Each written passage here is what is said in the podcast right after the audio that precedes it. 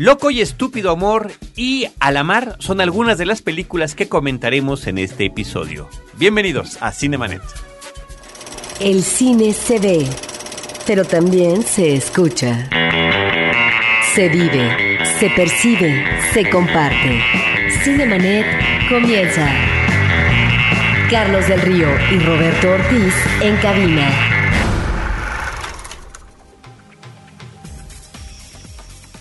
www.frecuenciacero.com.mx es nuestro portal principal esto es Cinemanet, el podcast dedicado al mundo cinematográfico. Yo soy Carlos del Río. Les saludo y también saludo a Roberto Ortiz. Pues Carlos, una película mexicana está en cartelar que me parece muy interesante, Alamar. Alamar es una película que ya había participado en varios festivales nacionales e internacionales y que finalmente Roberto llega a la cartelera comercial. Yo creo que es algo que habrá que celebrar. Es una cinta que ha marcado huella en los diferentes lugares donde, donde ha sido vista y que de una manera, diría yo, muy original y muy ingeniosa, como si fuese un documental, lo que estamos viendo, nos habla de la relación de un padre con su hijo. La película de Pedro González Rubio, escrita y editada por Pedro González Rubio, cuenta la historia de una pareja, diríamos eh, dispareja, una italiana que conoce a un mexicano en nuestro país, a un mexicano de la península de Yucatán, que viven juntos algún tiempo, que tienen un hijo pero después se separan. El niño eventualmente vive con su madre allá en Italia, pero hay un recorrido que hace este jovencito, este niño, para visitar a su padre en México y vivir como vive el padre de la pesca y al mismo tiempo este padre visita a su padre. O sea que encontramos a tres generaciones que están conviviendo en la península de Yucatán. A mí me da la impresión que el niño radica con la madre, es decir, el niño finalmente en la separación que hay de la pareja se queda con él, sí, esa, es la impresión que yo tengo con, también. Eh, la madre y en este caso el padre recoge al niño y el niño se va a integrar seguramente en uno de sus periodos vacacionales para vivir en el entorno de trabajo natural donde vive el padre, que efectivamente es un pescador. Aquí me parece que estamos ante una película que subraya mucho este elemento de la naturaleza.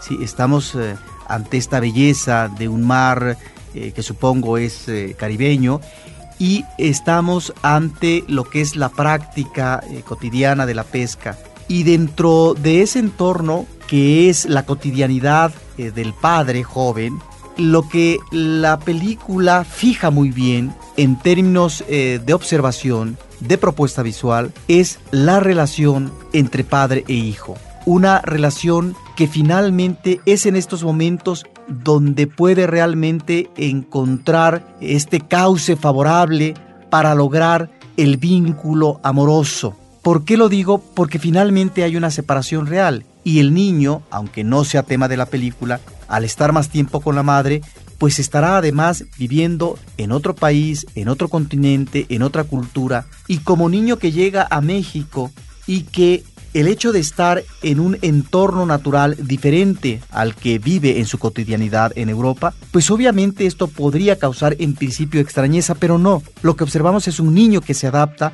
a estas circunstancias, circunstancias que a veces nos habla de la limitación en términos del espacio en que viven, porque pareciera eh, que son de estas eh, casas que están incrustadas en medio del agua y también con problemas que podría haber de luz, etcétera, en donde el niño no va a tener estos elementos propios de la recreación que se dan en las vacaciones con sus similares, con sus compañeros, con sus amigos, con sus familiares. Ahí es donde me parece que la película tiene momentos hermosísimos de esta relación que la aproximación que hace el director es mostrarla con la mayor naturalidad. Es de repente el recorrido que hacen el padre y el hijo para encontrar un ave que ha llegado al lugar donde ellos se aposentan a la orilla del mar y que de repente pareciera que está perdida. Es también estar comiendo juntos después de esa pesca o cómo el niño eh, lanza el hilo para tratar de pescar o cómo también se da esta no dificultad, pero estos enconos que pueden darse entre el padre, sobre todo con el hijo, a partir de una situación anómala y que irrita al padre y que por lo tanto causa disgusto y la llamada de atención hacia el hijo. Bueno, esos momentos me parece que están ahí dentro de esta belleza del paisaje que nos dan eh, cuenta de una elocuencia visual y también de este intento por parte del director de mostrar, de registrar esa sensibilidad de los personajes del padre, del hijo y su vínculo filial. ¿Por qué decimos que pareciera narrada en la forma de un documental? Porque la cámara pareciera estar registrando los momentos cotidianos de esta convivencia, porque lo que hace el padre con su hijo y después con el abuelo es encontrarse para hacer las actividades normales que ellos realizan en su entorno, que es la pesca, la venta del, del, producto que han conseguido, la forma en lo que lo están tratando, el regreso a casa, la preparación de los alimentos, pero de ninguna manera habrá que subrayarlo, se siente tedioso en ningún momento, sino que resulta muy emotiva la forma en la que estamos viendo esta relación tan, tan fuera de lo común, es, es importante decir. Sí, porque ahí estaría también el registro, no sé si se lo propone el director de corte antropológico, porque al existir esta captación de imágenes en la cotidianidad del trabajo en el mar, es decir, la realidad de los acontecimientos, es eso lo que pareciera que a veces impera, pero en medio de ello está la relación. Lo inteligente por parte del director y de ahí también su sensibilidad es cómo amarra convenientemente lo que es esta relación del padre con el hijo dentro de lo que es esta cotidianidad que por momentos nos pueden arrojar efectivamente eh, tiempos muertos, momentos de fastidio, momentos en que no necesariamente son interesantes, divertidos, atractivos, etc. Ahí es donde encontramos este entorno y lo que finalmente la realidad del día a día nos arroja y hay escenas, eh, diría yo, imágenes eh, eh, muy conmovedoras, ¿no? De esta relación, así sea de momentos de gran sencillez, pero que finalmente tienen que ver con el día a día y con esta necesidad de comunicación cotidiana por parte de un padre con un hijo y de un hijo con el padre.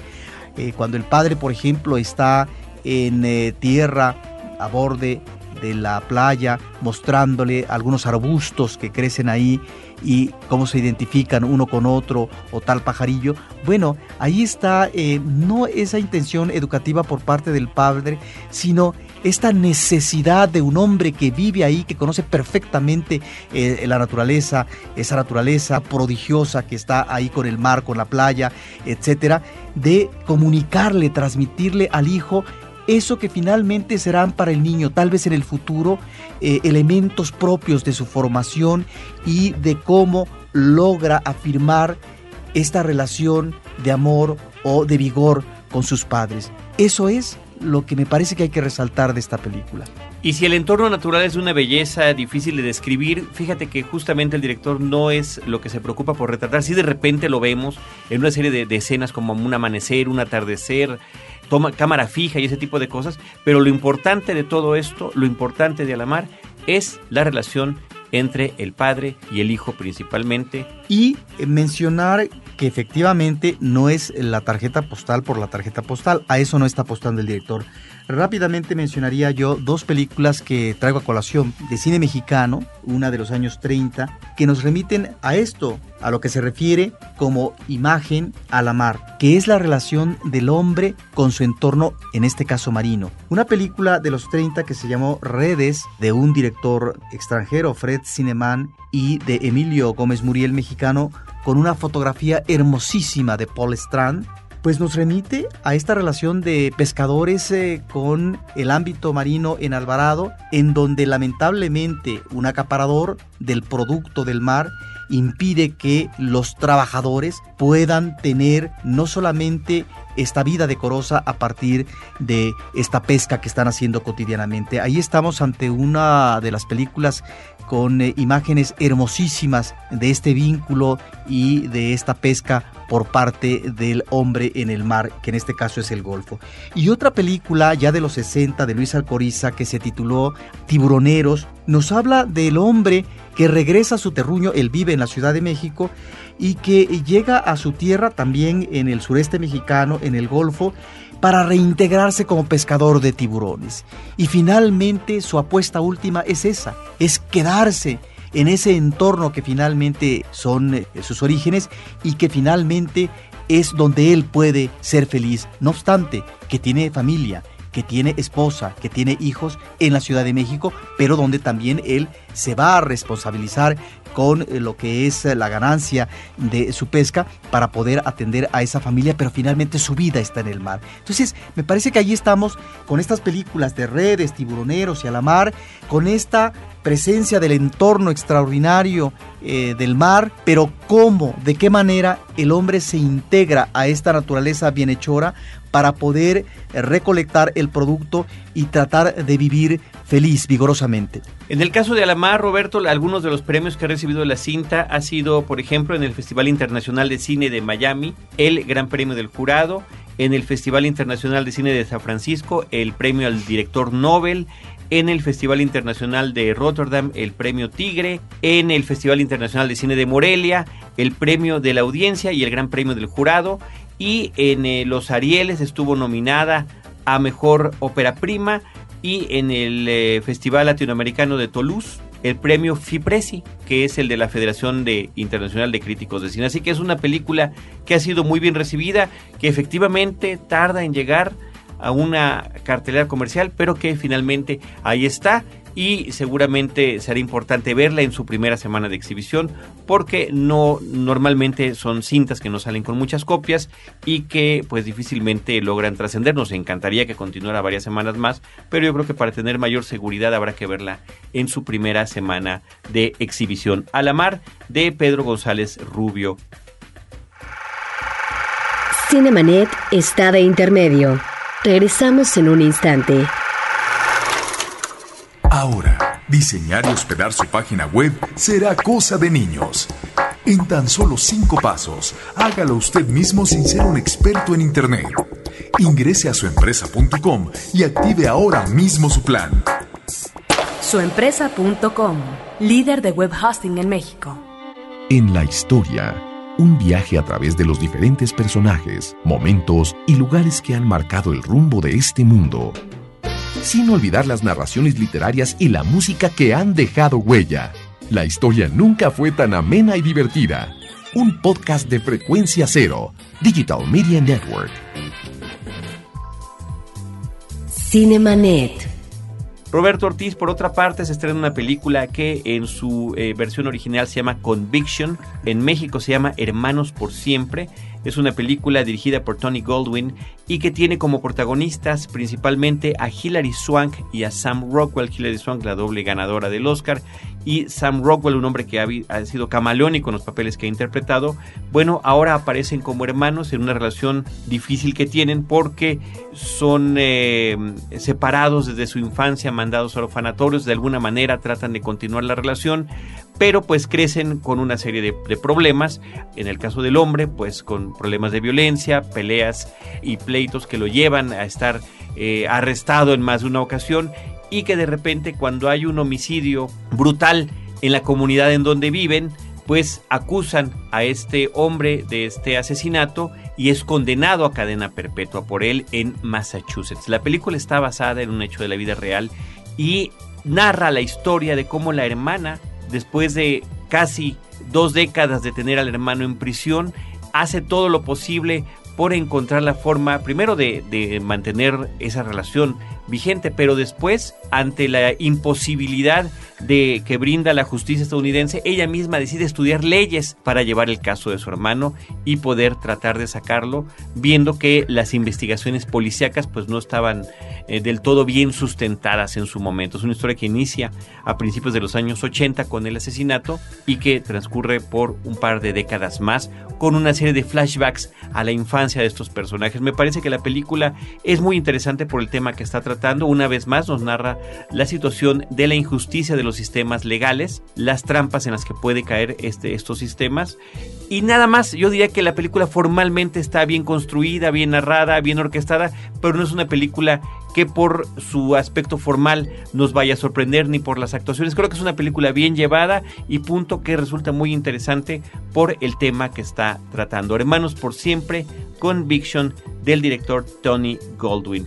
Y Roberto, de ahí nos vamos a una comedia romántica que ya lleva un par de semanas en cartelera, Loco y Estúpido Amor, Crazy Stupid Love, está dirigida por Glenn Ficarra y John Recra, los dos están dirigiendo un guion de Dan Fogelman y tiene como protagonistas estas eh, películas como corales que tienen muchísimos personajes que se van involucrando los unos con los otros, pero principalmente a Steve Carell, que es un hombre que está en un proceso de divorcio, y a Ryan Gosling, que es un joven mujeriego en el que él encuentra el personaje de Carell una suerte de ayuda para el momento difícil que está viviendo. Sí, a mí eh, lo que me llama de la trama la atención y en ese sentido hay, me parece, una buena construcción de historia y que eh, maneja convenientemente cada una de ellas, es ah, a partir de eh, una crisis en un matrimonio que además se da de manera abrupta desde el inicio de la película.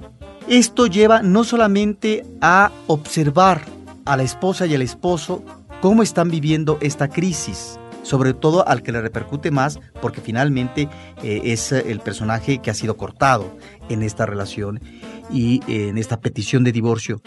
Al mismo tiempo que vemos eso, en paralelo encontramos lo que sucede, no sé si decir en el interior de una familia, Carlos, sino con ciertos miembros familiares sobre la apuesta amorosa, sobre el anhelo amoroso, sobre el enamoramiento en la primera edad. Estamos, por ejemplo, ante una situación de crisis, de apetencia, de afán, eh, por parte de un muchacho de 13 años, hijo eh, del personaje que interpreta Steve Carell, y que pues está enamorado de una chica algunos años mayor que ella, que es una adolescente todavía, que es además su niñera. Entonces ahí estamos ante esta obsesión iniciática y cómo canalizarla que es eh, lo que está planteando eh, la película también, pero también al mismo tiempo cuál es eh, el destino o la suerte o el tipo de apuesta que escoge un uh, joven que más que ser un uh, gigoló o un vividor de mujeres es un hombre que vive perfectamente bien porque pues heredó del padre muy buenos incentivos materiales, pero que es un hombre que no le apuesta al enamoramiento, que no le apuesta al amor, pero sí le apuesta al hombre conquistador de mujeres y que en ese sentido puede jactarse de poder conquistar, adorar y vivir momentáneamente con tal o cual mujer hermosa que se encuentra en el bar al que él acostumbra asistir y que además es esos bares donde eh, son a veces bares de ligue. Entonces estamos ante varios personajes porque además está también eh, un uh, personaje femenino, ¿sí? del cual tendremos una sorpresa al final sobre eh, de dónde viene, quién es, eh, que también está ante esta situación de cómo encarar y si debe de encarar un compromiso o no. Entonces, al final de cuentas, la película se convierte como en un mosaico no diría yo representativo porque no es ni mucho menos un mosaico aleccionador, pero sí un mosaico de situaciones que viven personajes de diferentes edades y tal vez de un mismo entorno familiar. Alrededor de lo que es la relación romántica. A mí, Roberto, la película me gustó mucho. Me parece que de las comedias románticas que nos llegan y nos llegan a borbotones de Estados Unidos, pocas veces puede uno decir esta realmente está interesante. Es interesante por todas esas cosas que has mencionado, por muchas más. Me parece que el tono que tiene la película es adecuado. Si bien efectivamente ahí están los clichés y los lugares comunes, creo que están muy bien acomodados en un, en un guion inteligente que además tiene una ventaja adicional en el caso de las comedias románticas. En esta ocasión lo estamos viendo principalmente a partir del punto de vista masculino. Este punto de vista masculino viene del personaje Steve Carell, como el hombre que ha sido recientemente al que le acaban de pedir el divorcio, de Ryan Gosling, que es el mujeriego que mencionas, o de el pequeño niño Jonah Bobo, que ese es su hijo, ¿no? Que está buscando esta relación amorosa. Eso me parece que eh, funciona muy bien y que tiene por ahí personajes interpretados, por ejemplo, como Marisa Tomei o, o por Kevin Bacon, que se insertan muy bien en este mosaico que estás tú mencionando, Roberto, de las distintas posibilidades que pueden tener las relaciones románticas. Creo que la película de repente puede ser conmovedora en ciertos momentos, puede causar gran hilaridad, no necesariamente es de pastelazo, aunque tiene por ahí una escena que lo podría emular y que es de las quizá la mejor apuesta en comedia romántica que yo haya visto este año y quizá en años recientes. Me recuerda mucho a la película eh, inglesa Love Actually, Realmente Amor, que también era una serie de personajes diversos que estaban buscando el vínculo amoroso. Sí, eso es importante que eh, la película, si bien efectivamente tiene, pero maneja muy bien los estereotipos, no es una película almibarada, no es una película donde lo dulce está en todo momento transminando en eh, la narración. Y yo creo que es una película que parte de un guion inteligente y en donde hay gags magníficos. Formidables. Pero que se presentan de manera abrupta, como muy seca en la narración, en donde no está este manejo propio eh, del melodrama eh, para crear a fuerza una situación humorística, ¿no? A veces te sorprenden, eh, pero agradeces estos gags por la forma como vienen.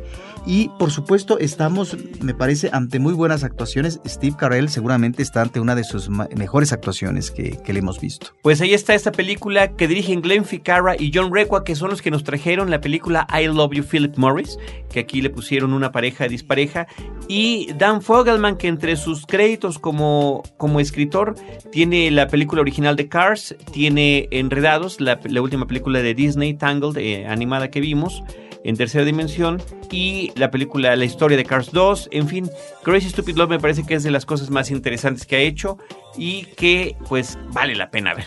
Ahí está Crazy Stupid Love, Loco y Estúpido Amor, como se llama en nuestro país. Finalmente, Roberto, la última película que vamos a comentar en este episodio es otra comedia menor con momentos simpáticos eh, que se llama Quiero matar a mi jefe, Horrible Bosses, Jefes Terribles sería el título original, y que nos habla de tres amigos que eh, están en situaciones de desventaja y de maltrato por parte de sus superiores.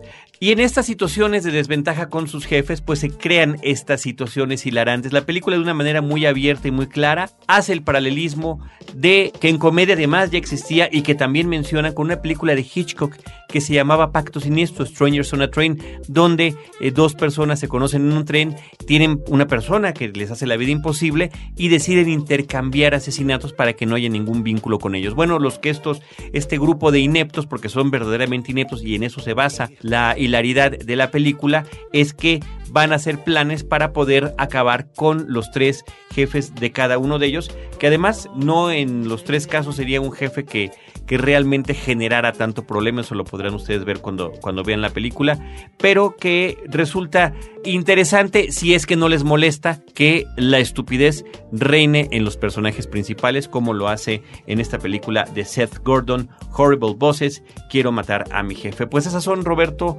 y querido público, las películas que comentamos en esta ocasión. A la mar, Loco y Estúpido Amor, Hermanos por Siempre y Quiero Matar a mi Jefe. Nosotros eh, les agradecemos que nos hayan acompañado en este episodio de Cinemanet. Tendremos distintos podcasts a lo largo de, este tiempo. vino uno muy interesante hace poco sobre un proyecto de la Cineteca Nacional. Haremos un especial sobre el planeta de los simios en vista de la próxima película que viene como precuela de esta saga y los estaremos esperando en el portal cinemanet.mx. Roberto, agradecemos a nuestro equipo de producción, a Abel Cobos en la producción en cabina, a Paulina Villavicencio, nuestra productora, Roberto Ortiz y Carlos del Río en estos micrófonos, recordándoles también que nos visiten en arroba cinemanet en Twitter, facebook.com diagonal cinemanet y cinemanet 1 en YouTube. Nosotros en cualquiera de estos lugares los estaremos esperando con cine, cine y más cine.